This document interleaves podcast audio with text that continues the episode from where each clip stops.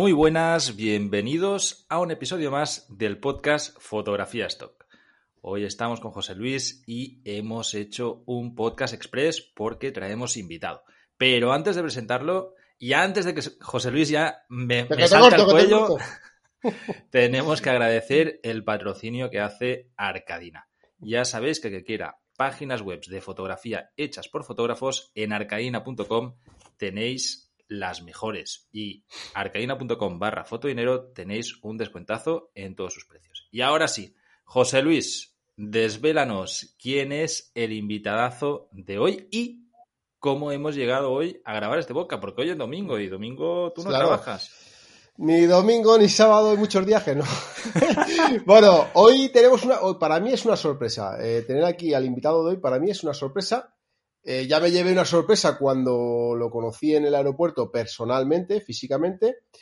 Y para mí, no sé, yo vi sus fotos y aluciné, aluciné. De hecho, hemos hablado en un podcast o dos atrás, ¿vale? Y ya lo tenemos aquí. Así que. Explícanos, antes, antes de dar el nombre, invitado, explícanos qué ha pasado y, cómo hemos llegado a, hablar y decir, oye, pues vente al podcast y nos cuentas un poco tu historia. Por eso, por eso, porque hace uno o dos podcasts atrás eh, salió a relucir eh, este invitado y, eso, a mí es que me fliparon sus fotos y al kilo tenemos que se presente él, que nos diga quién es, de dónde viene y que nos diga un poquito ahí su vida estoquera y adelante. Eh, buenas, muy buenas. Yo soy Víctor Bordera y bueno, antes que nada un poco sorprendido, ¿no? Por la repercusión que tuvo en el otro podcast y bueno, yo soy fotógrafo de stock Vivo en Estados Unidos desde hace un par de años y bueno, aparte también tengo otro trabajo que es el que me ayuda también un poco a, contrarrestar y a pagar un poco mis viajes. Y bueno, yo pues soy de Alicante, eh, llevo pues eso, dos añitos aquí en Estados Unidos y un poco eh, viene, mi, toda mi trayectoria pues viene desde hace relativamente reciente. O sea, yo me inicio en el stock hace como um, tres años prácticamente y he ido pues eso, creciendo muy poquito a poco. Eh, muy, muy asegurando lo que iba haciendo. No soy de estos que van produciendo una barbaridad, la verdad. Soy de producir muy poco. Quizás ahora cuanto más estoy produciendo, pero lo que voy haciendo, en pues. En el tema fotográfico, Víctor, porque yo he visto, bueno, a todos los que queréis ver su trabajo en, Instagram es eh, Borderas Foto. Eh, yo he visto fotos que, que hay que saber. O sea, ¿cuánto tiempo llevas haciendo fotos? Pues realmente empecé quizás en 2015 o así. Sobre en 2015 serán seis años o así, ¿no? Sí, en seis ¿O sea, ¿no habías cogido una cámara nunca? No había cogido una cámara nunca. A ver, José Luis, pero, pero, un momento, ¿qué te esperas? O sea, si el invitado es muy joven, o sea, hace, hace seis años tenía, se acaba de sacar carne de conducir, o sea... Bueno, claro, es verdad, si quiere... es, que es que lo dice como solo seis años, pues sí, que tiene 25. claro, 25, 20, bueno, sí, desde los 28, 19 desde años. los 20 años empezó con la fotografía, pero que... ¿Y por qué te dio por ahí? ¿Por qué te dio por ahí? Eh, bueno, eh, afortunadamente tengo como el privilegio, ¿no? De, de mi padre viaja mucho y siempre he viajado con él y con mi familia, entonces pues siempre como que era un poco la necesidad, ¿no? De, los sitios que vas, de que vas yendo, pues siempre te, pues te gusta tener los recuerdos y yo empecé un poco con la fotografía del stop por ahí, de, de, vender las típicas imágenes de viajes, que es por donde casi todo el mundo empieza. ¿Y empezaste, eh, ¿en, qué, ¿en qué bancos empezaste? Eh, pues empecé, yo recuerdo, en, en Shutterstock, creo. Eh, sí, de hecho creo que... ¿Cómo llegas? ¿Cómo llegas a fotografía esto por eso, Víctor? ¿Cómo, pues, ¿A raíz de qué? Sí, pues yo empecé pues, a trabajar desde los 16 años en tema de bares por la noche y todo eso, y como que ahí yo veía ya que, que todo, que el mercado laboral estaba muy mal, y aparte, eso lo hacía mientras estudiaba la carrera y demás. Y yo pues vi una, en internet como la oportunidad, ¿no? De voy a ir buscando cosas a ver si, si consigo eh, sacar algún ingreso extra por alguna manera, ¿no? Y, uh, y encontré por lo típico de, de buscando a, pues, las típicas encuestas, estas que va rellenando y pues diferentes formas de ganarse la vida, ¿no? Por internet. Y en una de esas, de buscar cositas, encontré, encontré la fotografía de esto. Obviamente ahí ni tenía cámara, ni tenía ni pajolera idea, pero ya se quedó como una, un chip ahí, una, un pequeño dato en mi cabeza que luego cuando ya empecé con, a, bueno, ya me pude comprar mi primera cámara, eh, lo, me saltó y dijo, ostras, ¿por qué, ¿por qué no intento subir alguna imagen ahí? Obviamente, con el nivel que tenía por aquel entonces, eh, creo que suspendí incluso el primer examen de, de Shutterstock, o sea, que imaginaos. Pero, Vale, y- bueno, claro, Ya, y ahora- el progreso de, de- de ir abriéndome con el... de- empezó como un hobby, obviamente, pero yo veía como eh, te vas informando en el, en el podcast, en el podcast, en Sí. la web de Víctor. Torres y demás, y fue como a través de la fotografía, como ir iniciándome y ah, ir iniciándome un poco y perfeccionándome a base de, de los palos del stock, ¿no? De, te van rechazando imágenes porque te las rechazan. Fue realmente todo mi crecimiento profesional en la fotografía ha sido en el stock. O sea, ¿por qué me están ¿Qué, qué, rechazando qué- qué imágenes? equipo usas? ¿Qué equipo usas, Una- Víctor? Porque si llevas poco tiempo, llevas seis Se años. está riendo lleva una Sony. Una Sí. ¿no?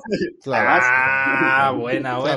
Claro. Yo ya he visto la- que se le ha saltado la sonrisa y está diciendo, mierda, me voy a crujir. ¿Qué llevas? ¿Qué llevas? Una, una 7 una 7 R3. Vale. La que tenía yo, la que tenía yo. que sí. iba muy, bueno. Sí, y Bueno, con, ya y son y buenos con fijos. juguetes. Y con fijos. ¿Él? Y con, Con fijos, ¿no? Con fijos. Tengo un ¿Cu- 28. ¿Cuáles sueles usar siempre?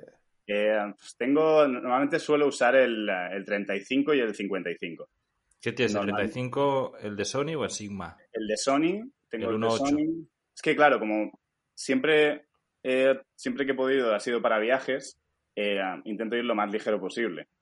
Entonces, ahí, claro, los viajes voy, pues eso, con el 35, el 55 y tengo un 90 también, un- el macro. Sí, de, de Yo Sony, ahora voy con el bien. 35 y el 85 y punto. Y la verdad que, Sí. que normalmente te bastas en la mayoría de las, de las ocasiones Correcto. que necesitas. Eh, bueno, nos decías que empezaste a subir a Shatter, empezaste a ganar dinero, eh, que No, subías... O sea, ¿qué, qué, qué pasó? ¿Cuántas fotos subiste? ¿Lo abandonaste? ¿Seguiste? La abandoné realmente. Eh, yo veía que aquello de los 25 céntimos no me convencía. Al final era como, ¿cuánto voy a tardar yo en ganar aquí algo para compensar el trabajo, no? Y no me, la verdad que no me, no me entusiasmó. Entonces yo seguía haciendo fotos y era como, bueno, voy a ver qué es cuál es el siguiente paso, ¿no? Eh, pues entro en Isto, pues entro en Isto, que para mí era como un poquito más que, que Shatter. Eh, y después tampoco subía casi nada, simplemente me abría la puerta y era como, bueno, ya he conseguido otra cosa. Y luego ya yo seguía haciendo fotos, seguía perfeccionando sin subir absolutamente nada hasta que ya entré en Addictive. Hice, hice un viaje por, por Malasia que estuve por ahí un mes y, ah, y con esas fotos pues entré en Addictive. Y ahí ya sí que, pues bueno, ya empecé un poquito más a tomármelo un poco más en serio porque yo ya veía que, en cierto modo, era una forma un poco más, más justa, ¿no? De, bueno, las comisiones eran más altas y como que no desvirtuaba tanto la, eh, la fotografía, que a mí no me gusta mucho el tema de las comisiones tan pequeñas que se pagan en los micros. Y, y de Addictive, ¿cómo pegas el salto a Stocksy? Pues realmente vino un poco, yo creo, encarrilado con el tema de venirme a Estados Unidos. Eh, obviamente, las, la fotografía que estaba haciendo en, en Addictive, pues iba a ir, la verdad que se, se pudo meter alguna sesión en, en Ujú. y ah, justo, ah, porque claro, fue hace, yo entré hace dos años o así en, en, en Addictive. Justo cuando empezó Addictive en Stocksy, yo estaba pues ahí haciendo ya alguna sesión así un poquito más chula. Entraron un par de sesiones en Addictive, eh, en perdón, en Stocksy, eh, se metieron en la página de, de Curated y después eh, también justo coincidió que una de las sesiones que hice para Addictive salió en, en portada en Offset en el mes de julio del año pasado. Entonces yo dije, bueno, pues tengo fotos ya en, en ah, Stocksy relativamente recientes, eh, tengo la portada de, en offset, pues voy a intentar lo que menos, ¿sabes? Con, con Stocksy ahora, ¿sabes? Es ahora o nunca. Y, ahí fue cuando me, me cogieron. Te cogieron. ¿Cómo, cómo fue la aplicación a Stocksy? Es decir, tú, eh, Stocksy, para aquellos que no lo sepan, tiene un formulario en el que mandas un enlace a tu portfolio, mandas, bueno, rellenas un formulario con tus datos, tal. Que, y te deja incluso escribir las notas. O sea, que, que escribiste ahí diciendo, oye, yo soy tal, ya tenéis fotos publicadas y eh, mirad rápido la portada de Offset, que esta semana es la mía. ¿Cómo, cómo no, lo no hiciste? les, no les comenté nada de lo de offset, pero vamos, yo me imagino que si estás en, el, en este mundillo, al final también lo ves, ¿no? Sí que es verdad que le puse esa foto en la, entre, Entre- las que seleccionadas, obviamente. Y también todas aquellas que habían en- estado en Stocks y en Curated. Y bueno, un poco por ahí, obviamente también la, localización. Yo creo que ahora mismo están buscando más gente en Estados Unidos que produzca contenido y realmente es que donde estoy yo aquí eh, es lo que, vamos, es lo que se está comprando en realidad. Todo lo que yo tengo a mi alrededor, eh, desde que voy a una tienda, tengo personas afroamericanas trabajando que van a querer fotos y, eh, y realmente es lo más real posible. No tengo que, no tengo que montar nada. No tienes que fingir nada. Es la pura, es la pura realidad. Víctor, cuéntanos, o sea, tú con José Luis, de hecho, que, fue lo que comentamos en otro podcast, eh, cuando José Luis venía a Malasia, que yo lo estaba esperando ahí, coincidís era, en, Era Costa Rica. Era Costa Rica. Ah, era ah, pues fue hace muy poco, entonces fue en sí, Sí, es, que, no me acordaba, tío. No, no recordaba qué, viaje era. No recordaba. Bueno, no hace tan... Navidades, de hecho, estas navidades pasadas. En enero, creo que fue. 6 de enero. Por Navidades, el 6 de enero, para Reyes. Sí, el 5 sería. Eh, bueno, total, que, que coincidís ahí y tú ibas hacia hacia o venías de Madrid o ibas de, Madrid hacia Estados Unidos, volví, a Estados Unidos, que había pasado unos días con mi familia después de todo el año, claro, sin poder viajar por el tema de la pandemia. Y, uh, y, volví a Estados Unidos y justo me lo, me lo encontré a él y a su hermano. ¿Y tú? fue, justo ahí cuando hablamos. O sea, primero a José Luis que lo reconoce. Bueno, es que no pasa desapercibido, ¿no? Cuando está además con Oscar, pues, pues, pues, se ven doble. Pero tampoco, o sea, pero tampoco salgo mucho ni en redes ni nada, ¿no? O sea, no me, no me, pues no sé, si te escucha poco. Será de la pues academia, bueno, sí, pero. si obviamente, obviamente soy reconocible desde. Yo, llevo, escuchando, llevo escuchando el podcast desde que se inició. Así que sí, sí, que te, tengo, te, pongo cara, vaya. Qué bueno.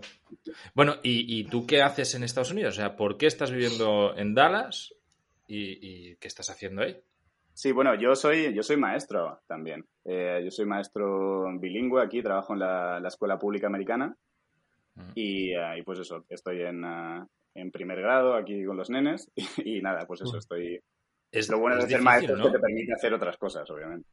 Es difícil, ¿no? Entrar como profesor en, el sistema público americano, además con estudios de fuera, ¿no? ¿Estudiaste en, Estados Unidos o, la universidad la hiciste en, en España? Sí, estudié todo en España. Estuve en España Oye, una cosa, para un proceso de selección que tienen como una especie de convenio eh, con Estados Unidos y luego pasadas unas entrevistas, pues me cogieron y me pude venir a Estados Unidos. Oye, y al, y al ser bilingüe, eh, ¿quién te etiqueta las fotos? Yo también soy bilingüe, bueno, pero tú eres más bilingüe hotelero, bilingüe hotelero, ¿no? Trilingüe. No joder, pero catalán y castellano, tío, de nacimiento. Bueno, eso sí, eso, también es Eso sí, eso lo cuenta, ¿no? Yo, en realidad también hablo valenciano. En, mi casa se habla valenciano.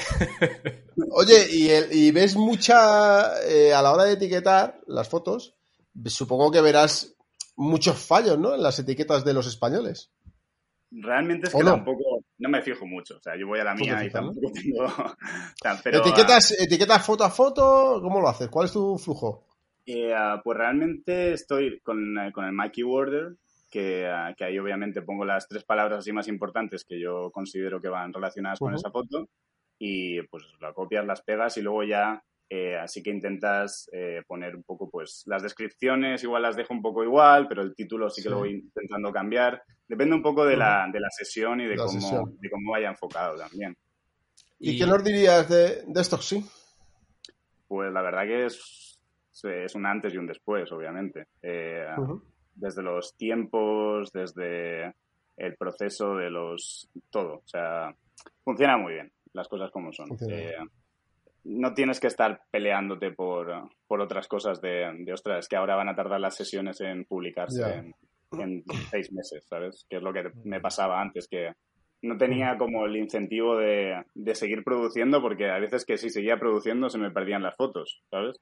Que es lo que me ha pasado alguna vez de, bueno, no sé, es muy, es muy complicado. Yo entiendo también, porque claro, está en Addictive, eh, las los propios bancos de imágenes, eh, no sé hasta qué punto están, ah, están poniendo trabas en el proceso de, de las distribuidoras, porque yo veía, por ejemplo, eh, sesiones en offset que, que era, vamos, ya me, me, sorprendía, ¿no? Yo tenía una, de hecho, cuando vine aquí a Estados Unidos, una de las sesiones que para mí fue un antes y un después, de que me gustó mucho hacerla, y era con, con tres ah, estudiantes afroamericanos, eh, dentistas, ¿sabes? Y, está, hicimos una foto ahí, unas fotos ahí en grupo con los tres, una cosa súper específica, súper, vamos, que a mí me parecía bastante comercial. Y, y después llega, llegas esa sesión, después de seis meses, justo con toda la pandemia, y llega Offset y aceptan dos fotos. Y luego empiezas a ver en, en qué han aceptado de ese set en, en Offset de Addictive, por ejemplo, y ves que han aceptado dos fotos de cada sesión. Y al final dices, se van a distribuir solo en Adobe o en alguna más, pero, pero como que ya te da rabia, ¿no? De decir, ostras, es que después de todo el trabajo, sabes que solo se te acepten dos, como que te deja un poco con, bueno. Víctor, nos contabas antes que, claro, que, que tú lo que vives en tu día a día es lo que nosotros tratamos de reproducir aquí, ¿no? Es decir, el, o sea, lo típico que estamos buscando aquí en España, que a lo mejor es más complicado de conseguir, tú ahí lo tienes a pie de calle. ¿Cómo funciona el tema de conseguir modelos, conseguir eh, autorizaciones, propiedades que te presten, etcétera, en Estados Unidos? Eh, ¿Es fácil el intercambio? ¿La gente eh, está abierta como aquí? Ahora aquí hay, muchísimo postureo, hay mucho Instagram, es, es muy fácil conseguir modelos continuamente. En Estados Unidos, ¿cómo es? ¿O todo mundo a la mínima te dice, no, no, yo te cobro tanto la hora? No, bueno, eh, depende un poco también eh, para qué se vayan a usar esas fotos eh, y para qué, qué, qué, pueden tener ellos también de beneficio. Obviamente lo que estoy ahora haciendo es negocios, porque al final en el negocio hay un claro, hay un claro intercambio. Pero uh, quitando eso, eh, tú, por ejemplo, intentas aquí hacer fotos de uh, modelos o semimodelos y, y todos tienes que pagar y además es inviable para el stock. O sea, yo, por ejemplo, intenté conseguir una modelo eh, que era asiática y demás, y así un poco más conocida por aquí, y las ratios por hora eran de 172 dólares a la hora. ¿Sabes? Que si intentas contratar modelos, desde luego para el stock ni se te ocurra, porque es que no te sale rentable. Claro, ya, ya, que es que a la mínima te vas luego, a, a mil pavos en una sesión con dos modelos. Sí, pero a los típicos, con lo que decías antes, vas al supermercado, los tres del supermercado. Ahí está, que no, no requieres de modelos profesionales, porque al final, bueno, para el stock eh, no te hacen falta posados ni cosas así, ¿sabes? Sí. Y luego yo al final siempre tengo, si te mueves en el mundillo aquí, pues siempre tienes gente que conoces o eh, mi, eh, mi, chica, por ejemplo, ha trabajado en, el, en, uh, en fashion, ¿no? En, en model, con modelos y demás, y siempre conoce, siempre conoce ella a alguien que, uh, que, se pueda prestar para una sesión. Entonces, sí que es verdad que muchas veces eh, he hecho alguna cosita con modelos profesionales pero vamos, todo de intercambio. Ni, sí, ni, sin pagar, ni sin pagar lo que cobran. Ni se te ocurre hacer nada aquí pagando porque, vamos, no claro, te, no te cuentas. También entiendo, en Estados Unidos, además, ahora está muy de moda pequeño negocio, ¿no? O sea, hubo un tiempo en el que todo empezó a, a crearse multinacionales, a hacer todo grandes supermercados, grandes, superfi grandes superficies de todo, y desde hace a lo mejor unos cinco años que el mercado se ha vuelto inverso, ¿no? Y ahora es todo el comercio justo, comercio cercano, ¿no? De proximidad y todo esto. Eh, claro, eso te viene de coña porque es mucho más fácil acceder a todo este tipo de, pequeño comercio para ofrecer intercambios y, ofrecer sesiones de fotos que no ir a, a buscarte, pues eso, ¿no? Grandes compañías que seguramente sea totalmente inviable. Sí, eso es. De hecho, las, bueno, ahora mismo, en este último mes, eh, que se han abierto bastante ya las empresas. Tengo como cuatro sesiones en diferentes pequeños negocios que, vamos, yo creo que van a salir muy bien porque es que además es, eso, es justo eso. Tengo, el otro día hice una sesión de fotos de, de unos chicos uh, afroamericanos que tenían una, como una tienda de, de plantas y hicieron un evento. Entonces, claro, todos guapísimos, súper fotogénicos, la, vamos, el escenario era, era, idóneo. Entonces, pues te pones ahí, te hinchas a hacer fotos y es justo, pues eso, lo que, lo que buscan un poco. Claro. Es que veis, si veis las fotos, a todos los que nos estáis escuchando, si veis sus fotos, es que lo que está diciendo, o sea, a ver, eh, en lo que estábamos hablando, del tema de lo que busca eh, Stocksy, pero por ejemplo ahora en Getty, en Getty están buscando mucho el mercado europeo.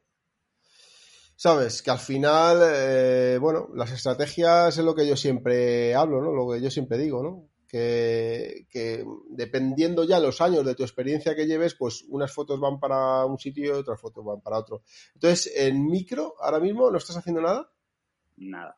Yo tengo por ahí algunas fotos que me dan algo residualmente, pero yo realmente entré prácticamente ya en macro, porque no, no, me, no me gustaba el sistema. Y tampoco, a ver, yo, yo, estaba mirando tu portfolio en, en Stocksy, todavía es pequeño, o sea, tampoco es que tengas un montón de fotos. Eh, estamos hablando de 640 o algo así, creo que era.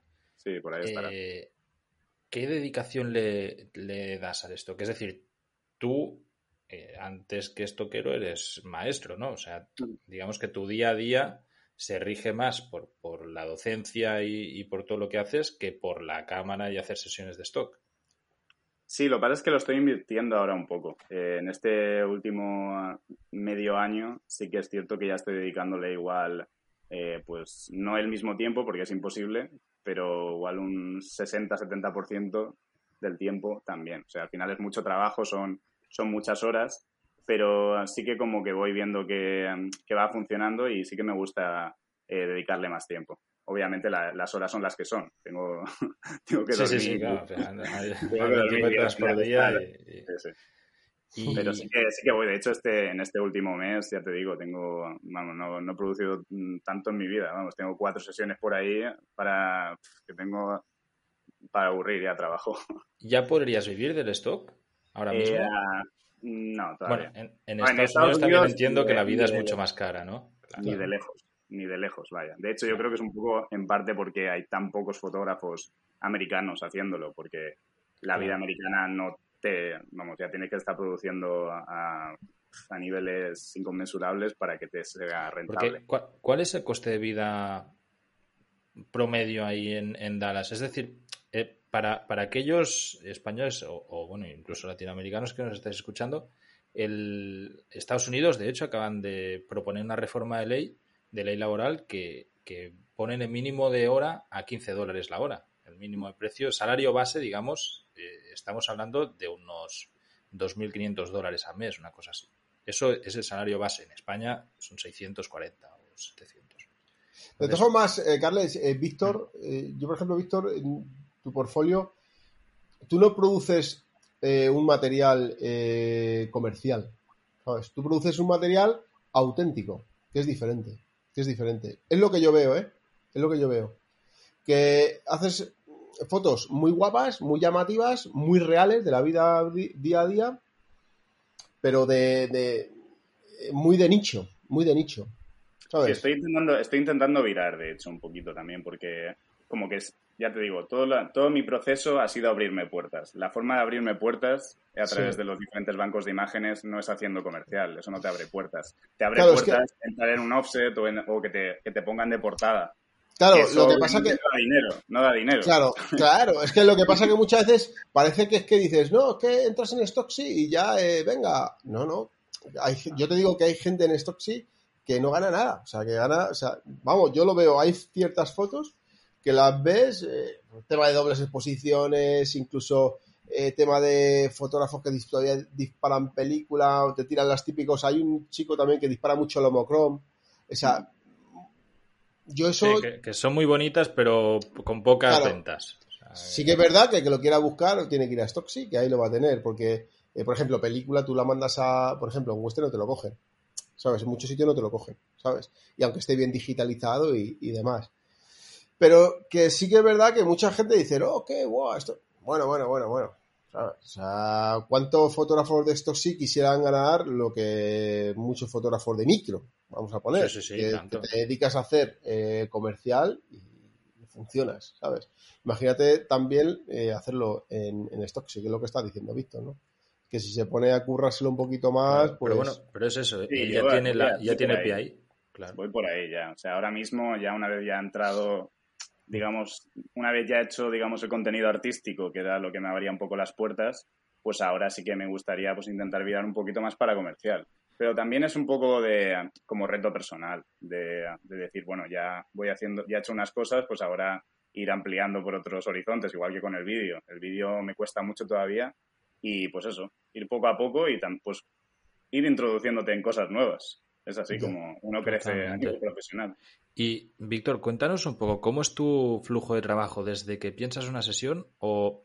Es decir, tú la preparas y dices, vale, voy a ir, o, vas, yo que sé, a la tienda de turno y dices, oye, hacemos un intercambio tal, y en el momento en el que te dicen que sí, empiezas ya a, buscar, empiezas a mirar, tienes un cuadernillo o luego llegas e improvisas? ¿Cómo, cómo funcionas? Pues eh, en principio suelo... Hay muchas cosas que me suelen venir, ¿no? De decir, he estado en este sitio, este sitio está guapo, voy a preguntarles, ¿no? Y preguntas a ver si, les interesaría hacer alguna cosa. Eh, otras simplemente las pienso, por ejemplo, la, la, sesión que hice el otro día era en una tienda de, de marihuana de estar legal que hay aquí, y eh, pues esa simplemente era como, tengo que buscar algo de, que sea de este estilo. Eh, entonces voy a buscar por aquí por Dallas a ver qué hay. Y eh, justo pues fuimos a un sitio donde estaba ahí la chica y demás. Y ahí justo pues empezamos a planear. buscamos un modelo, un chico además bastante resultón, era así como asiático negro. ya, ya, ya, publicaré alguna foto. Y, y, ahí pues justo una vez ya ves el, el local, pues a la próxima vez que vienes, pues ya tienes un poco las ideas, un poco de cómo te vas creando. Yo me creo mucho la, imagen en mi cabeza de cómo va a ser, qué voy a buscar. Pero realmente no, hago mucha, no hago mucha búsqueda en general. Simplemente yo me, me, creo los escenarios un poco en mi cabeza. Alguna vez sí que hago algún dibujito, pero intento no buscar mucho porque, no sé, al final por no por no copiar demasiado. para que no te condicione mucho ¿no? La, idea que tú llevas. ¿Y llevas también un equipo de focos y demás? ¿O vas a pelo con la cámara? ¿Cómo funcionas? Alguna vez tengo, ah, tengo dos, dos LED de luz continua, pero normalmente no los suelo usar, los llevo de emergencia, casi todo con luz natural. Eh, así que me fijo mucho dónde están los puntos de luz y, y eso para que las fotos queden bien. Pero, no sé, ya te digo, yo antes de llegar al sitio, o una vez, si no conozco el sitio, me quedo los primeros 10 minutos viendo las luces y pensando en, el escenario donde voy a hacer las fotos, antes de empezar a disparar. Y una, una vez has disparado, evidentemente tiras en RAW, supongo, ¿no? O sea, ¿Y, y qué, cuál es el proceso? O sea, ¿qué pues utilizas? ¿Lightroom, Photoshop, Capture One? Eh, uso, uso, Capture One. Eh, primero, pues importo todos los archivos y hago una primera selección Tira, eh, perdona, ¿tiras en ráfaga? O sea, ¿son archivos de una sesión, te salen 500 archivos o, vuelves a casa con 100? Mm, más bien con 500. es que depende. Pero sí, sí, creo bastante. O sea, ¿todas tus imágenes están procesadas con Capture One? Sí, todas. Eh, para mí fue un antes y un después. ¿Sí? con Lightroom y Capture One para mí fue un antes y un después. Pero, o sea, eh, ¿no haces el 100% de la sesión, no la revelas con Capture One? ¿O primero haces Lightroom y luego Capture One? ¿Cómo no, sería Capture One y como mucho Photoshop, pero, pero con Capture One lo puedes hacer todo. Sí, solo Capture One y obviamente para los logos y todo eso, Photoshop. Pero sí, vaya. Básicamente selección, selección y color van todo con Capture One. ¿Sí? Eh, vale, pues bueno, ese, era Me gusta mucho, macho, el procesado que haces, tío. Es, de, hecho, yo he visto ¿Tienen, ¿tienen, ¿tienen preset también? Sí, sí, sí. Eh, preset o LUTs también, como... Sí, sí. Tienen, eh, funciona igual, digamos, en la teoría que, que Lightroom. O sea, es, lo mismo, lo único que, bueno, utiliza otro sistema que, que, realmente da unos resultados muy buenos. Sobre todo con, con, el tratamiento de ruido también es la hostia. A ver, con, tú, tú el, eh, con, el sensor que llevas, poco ruido vas a tener. Sí, pero ¿te, ¿tienes miedo al ISO también o como mucha gente o no? Eh, no, no especialmente, la verdad, y menos estando en, uh, en stock sí que lo acepta casi todo. Pero sí que antes iba un poco más con miedo, tenía una 5D Mark III y yo veía que los que el, en Lightroom se me, me, reventaba los ISO, o sea, era como sacaba un grano. De hecho, fue por lo que me pasé a Capture One porque, porque veía que, vamos, que las estropeaba las imágenes. Con, eh, no sé, con, especialmente las últimas con, con, los ISOs medio altos, 1600 y cosas así. Era como si la, la, imagen queda prácticamente inutilizada. Y eso en Capture One, pues la verdad que es totalmente diferente. Y luego ya cuando me pasé a Sony, ya realmente ningún problema, pero como ya me había acostumbrado a, a editar en Capture One, pues... Y luego también cómo, cómo procesas el color en Capture One es muy diferente. Eh, tienen muchos más ajustes y, no sé, a mí me gusta más. Me es más, mm, no sé, me es más asequible para poder editar el color. Totalmente. Para, para aquellos que queráis, en la academia, de hecho, hay una masterclass de, de Capture One de, para stock, que la, sacó Álvaro González hace, pues ya ahora un año y pico o así, pero que, también, que, yo para las pieles, guay. para, las pieles Además, para las pieles tienes también como una pestaña donde puedes igualar las pieles y todo en Capture One. eh, puedes, puedes ajustar exactamente el, color de la piel. Obviamente luego tengo también proceso un poquito la piel en Photoshop, pero es que no hace prácticamente ni falta. Pues ya, ya, ya te diremos luego fuera de micros, ahora que nadie nos escucha, a ver si te vienes por la academia y das una, una masterclass de edición, porque seguro que es un proceso súper interesante y además siendo docente, pues ahí lo dejo. Bueno, Víctor, ¿y cuáles son tus planes a futuro? O sea, tú ahora estás en Estados Unidos. ¿El curso escolar, el año escolar en Estados Unidos es diferente o es funciona como el español? Sí, funciona, es, es diferente. Normalmente se termina a finales de, bueno, a principios de junio. El 1 de junio ya has terminado. Pero este año, como justo el año pasado eh, nos retrasaron el curso por el tema del COVID, eh, este año más o menos terminaremos a la misma altura que, que en España. Y tenemos menos vacaciones también, porque aquí empezaremos el, en agosto, a principios de agosto. Entonces tengo ahora mismo tengo como un mes y un poco la idea es la, la camper que me estoy haciendo, que, que, está, el año pasado... ¿Qué, camper, ¿qué, camper, te estás haciendo? Cuenta, cuenta, cuenta. O sea, tu plan es sobre ruedas, ¿no? ¿Cómo funciona eso? ¿Qué, ¿Qué, has hecho en Estados Unidos? Bueno, pues eh, el año pasado, un poco surgió porque el año pasado eh, cayó todo la pandemia y demás y no se podía viajar demasiado fuera de Estados Unidos, obviamente.